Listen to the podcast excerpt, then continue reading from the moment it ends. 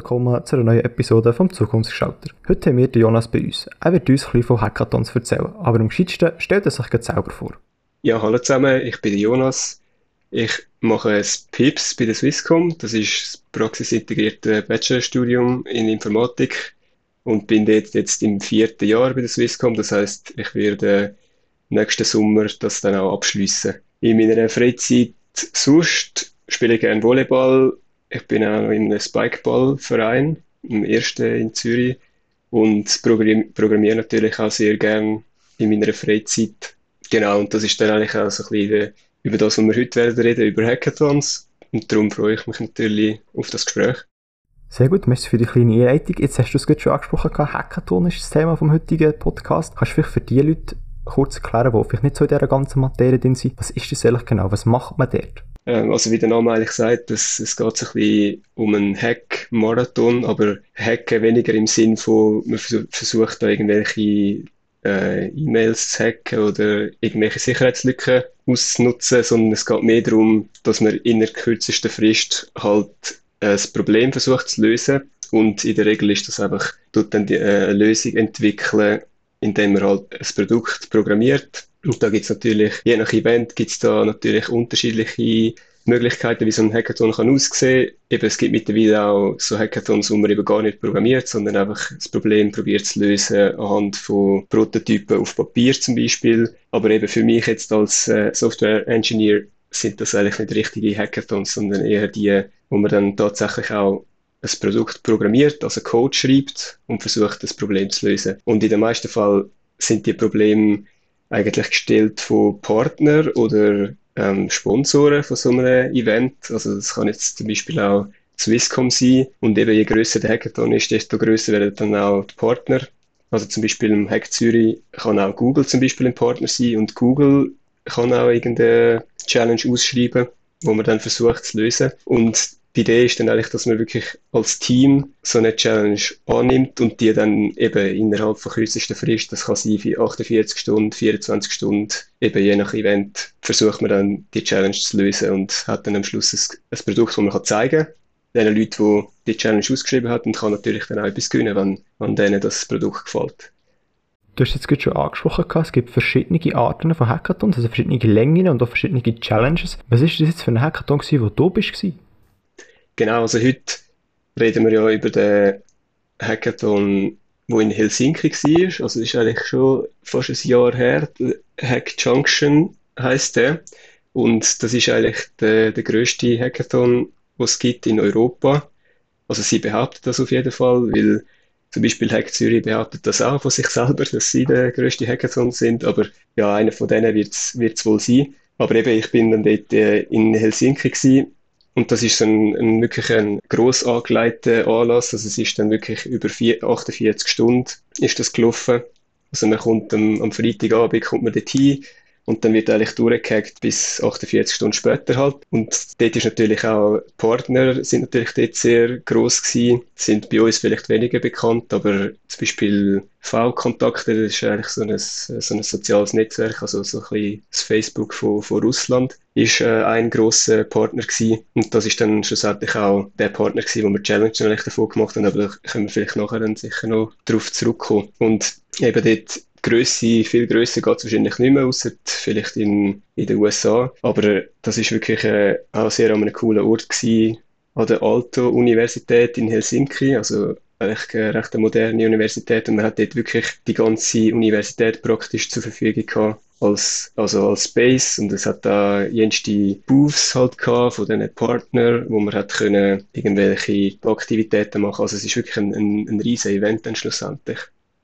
Du hast es gesagt, es ist einer der grössten oder sogar der grösste Event, also Hackathon von Europa. Muss man sich irgendwie sich speziell anmelden oder muss man irgendwie schon mal zuerst einen kleineren Hackathon machen, um sich irgendwie zu qualifizieren oder kann sich dort einfach jeder anmelden und nachher hergehen? Ja, das ist tatsächlich gar nicht so einfach, dort, dort anzukommen, eigentlich, weil es ist halt wirklich einer der grösseren und darum auch ein internationaler Hackathon. Das heißt, es kommen dort natürlich Leute aus der ganzen Welt Und man kann natürlich auch nicht einfach alle Leute äh, schnell dort einladen und in die Universität reinstecken. Also es gibt dann wirklich eine beschränkte Anzahl Leute, die man überhaupt darf annehmen Und wie das funktioniert, ist dann, also so wie man es, wie man es kennt eigentlich. Also es gibt dann wie so ein Bewerbungsverfahren. Also man muss wirklich so eine Bewerbung ausfüllen mit einem Motivationsschreiben und halt so ein bisschen die Interessen angeben und irgendwie Skills halt angeben, die man hat und beweisen, dass man halt wirklich äh, ja, ein guter Fit ist für, für den Hackathon. Also es ist noch ein recht strenges Selektionsverfahren und man muss dann auch wirklich angenommen werden, entweder als Einzelperson oder man kann sich auch als, als Team anmelden, was wir jetzt zum Beispiel so gemacht haben und dort ist dann halt auch ein Vorteil, wenn man ein diverses Team hat und so ein bisschen verschiedene Skills reinbringt, dann ist die Wahrscheinlichkeit dann auch ein bisschen grösser, dass man wirklich angenommen wird. Aber es ist wirklich, man muss sich dann durchsetzen gegen internationale Konkurrenz sozusagen. Also man probiert dann da möglichst zu zeigen, was man für crazy Sachen schon gemacht hat und so weiter. Und äh, wir haben eigentlich selber nicht daran geglaubt, dass wir angenommen werden, aber schlussendlich, ähm, ja, ist vielleicht einfach Swissness dann noch ein Faktor gewesen, dass Schweizer Qualität auf Helsinki geholt wird. Aber ja, ich weiß auch nicht, was dann der springende Faktor war. Wie bist du überhaupt auf die Idee gekommen, dort mitmachen? Hast du schon in der Schweiz schon mal mitgemacht oder hat irgendwie ein Kollege gesagt, das wäre doch noch eine coole Idee, dort an diesem Event mitzumachen? Was war so der inspirierende Faktor für dich, sich dort anzumelden? Ja, also ich glaube, die Hauptinspiration war, also ich bin gerade kurz vor dem Hackathon bin ich bin ich noch am Hack Zürich gewesen. und dort äh, hat mich eigentlich eine Kollegin darauf aufmerksam gemacht. Also eine Kollegin aus dem, aus dem Studium, sie ist so eine Hackathon-Fanatikerin, sie ist sicher schon, schon 20 Hackathons gewesen, überall in der Welt und sie hat halt einfach immer erzählt, wie, wie cool und lässig das war. Und darum habe ich gedacht, ja, ich probiere jetzt vielleicht das auch mal aus, aber vielleicht nicht gerade irgendwo am anderen Ende der Welt, sondern mal so ein bisschen bei uns daheim. Und darum bin ich dort mal an Hack Zürich gegangen. Und wie das eigentlich so eine coole Erfahrung war, haben wir uns dann entschieden, ja, mit anderen Leuten noch aus dem Studium, dass wir uns dann eben genau für den Hackathon in Helsinki anmelden. Und so ist das eigentlich dann passiert. Also, ich kann es eigentlich gut zurückführen, einfach auf, auf die Kollegin. Sie hat uns jetzt alle angesteckt mit dem Hackathon-Fieber. Hat es dir irgendetwas gegeben, wo du dich extrem darauf gefreut hast, jetzt bei diesem Hackathon zu Zürich? Oder ist es einfach ein cooles Event gewesen, allgemein, dass du dich dort angemeldet hast?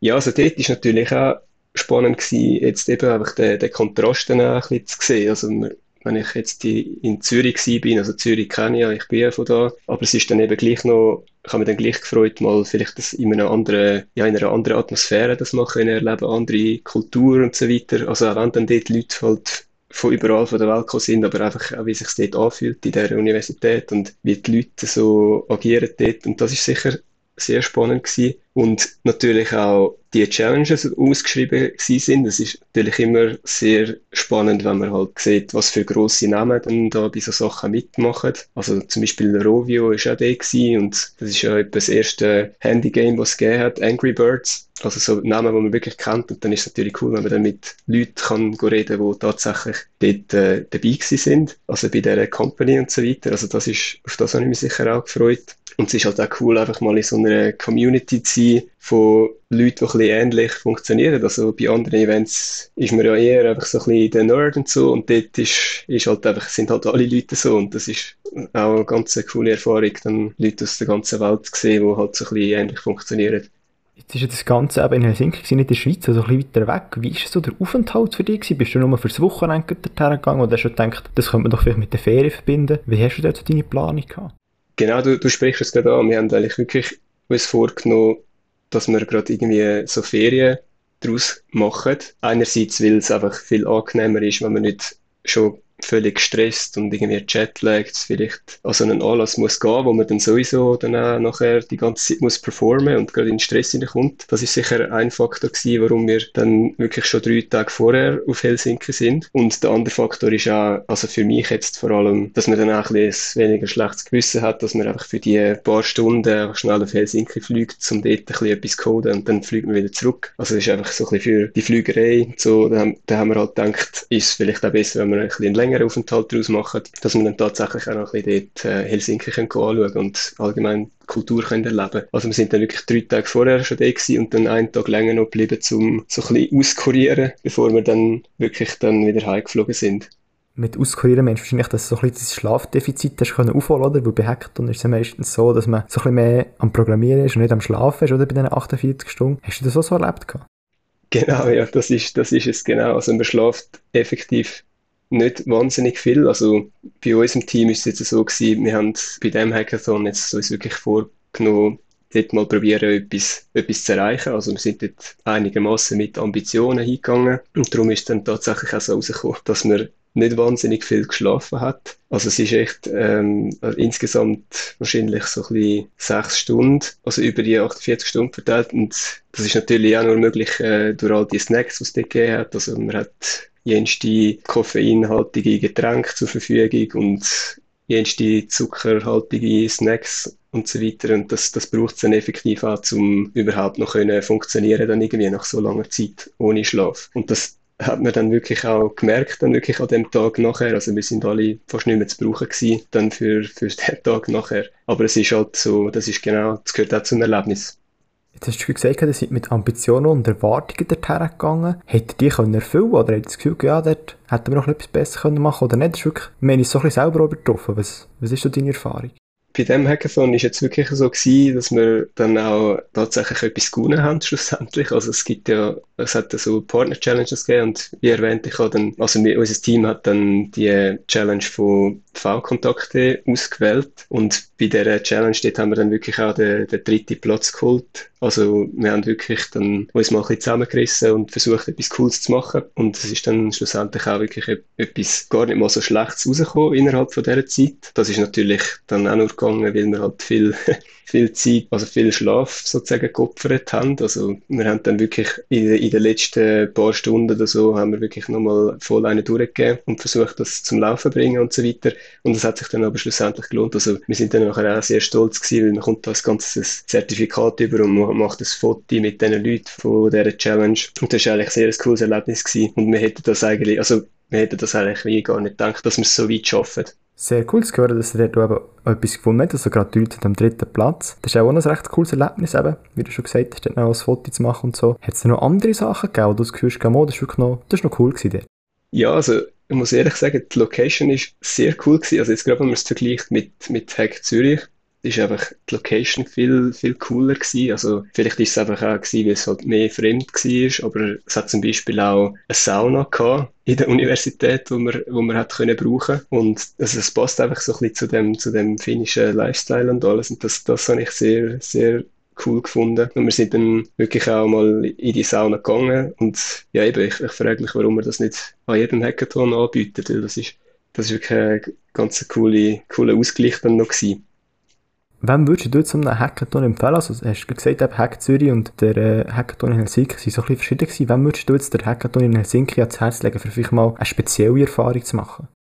Ja, also man muss, man muss sicher auch ein bisschen, also aus seiner Komfortzone raus. Also es ist, es ist halt auch ein bisschen, eben, es ist weiter weg, es ist andere Kultur, je nachdem. Ähm, man hat nicht so viel, nicht so viel Komfort. Also in, in Zürich habe ich jetzt zum Beispiel einfach schnell können heimgehen oder irgendwie zu, zu einem Kollegen oder was auch immer, aber dort ist man halt wirklich einfach an einem anderen Ort. Und man, man schläft dann einfach irgendwo in einem Raum, wo man je nachdem auch teilt mit anderen Personen. Also man muss schon ein bisschen bereit sein, um sich so Sachen auszusetzen. Darum würde ich das jetzt wirklich nur Leute empfehlen, die sich dem auch bewusst sind und, äh, und halt einfach auch so ein bisschen das suchen, vielleicht je nachdem, also ein bisschen den Austausch mit, mit anderen Leuten. Und man kann, dort, man kann sich natürlich auch als Einzelperson bei so einem Hackathon anmelden. Also wenn man jetzt äh, jemand ist, der wirklich gerne jetzt äh, international Connections will knüpfen, dann würde ich der Person das sofort empfehlen, weil nirgends findet man mehr Leute, die ein bisschen ähnlich funktionieren, wahrscheinlich wie dort aus der ganzen Welt. Aber eben, man muss sich natürlich selber überwinden, um, um das dann wirklich so durchzuziehen.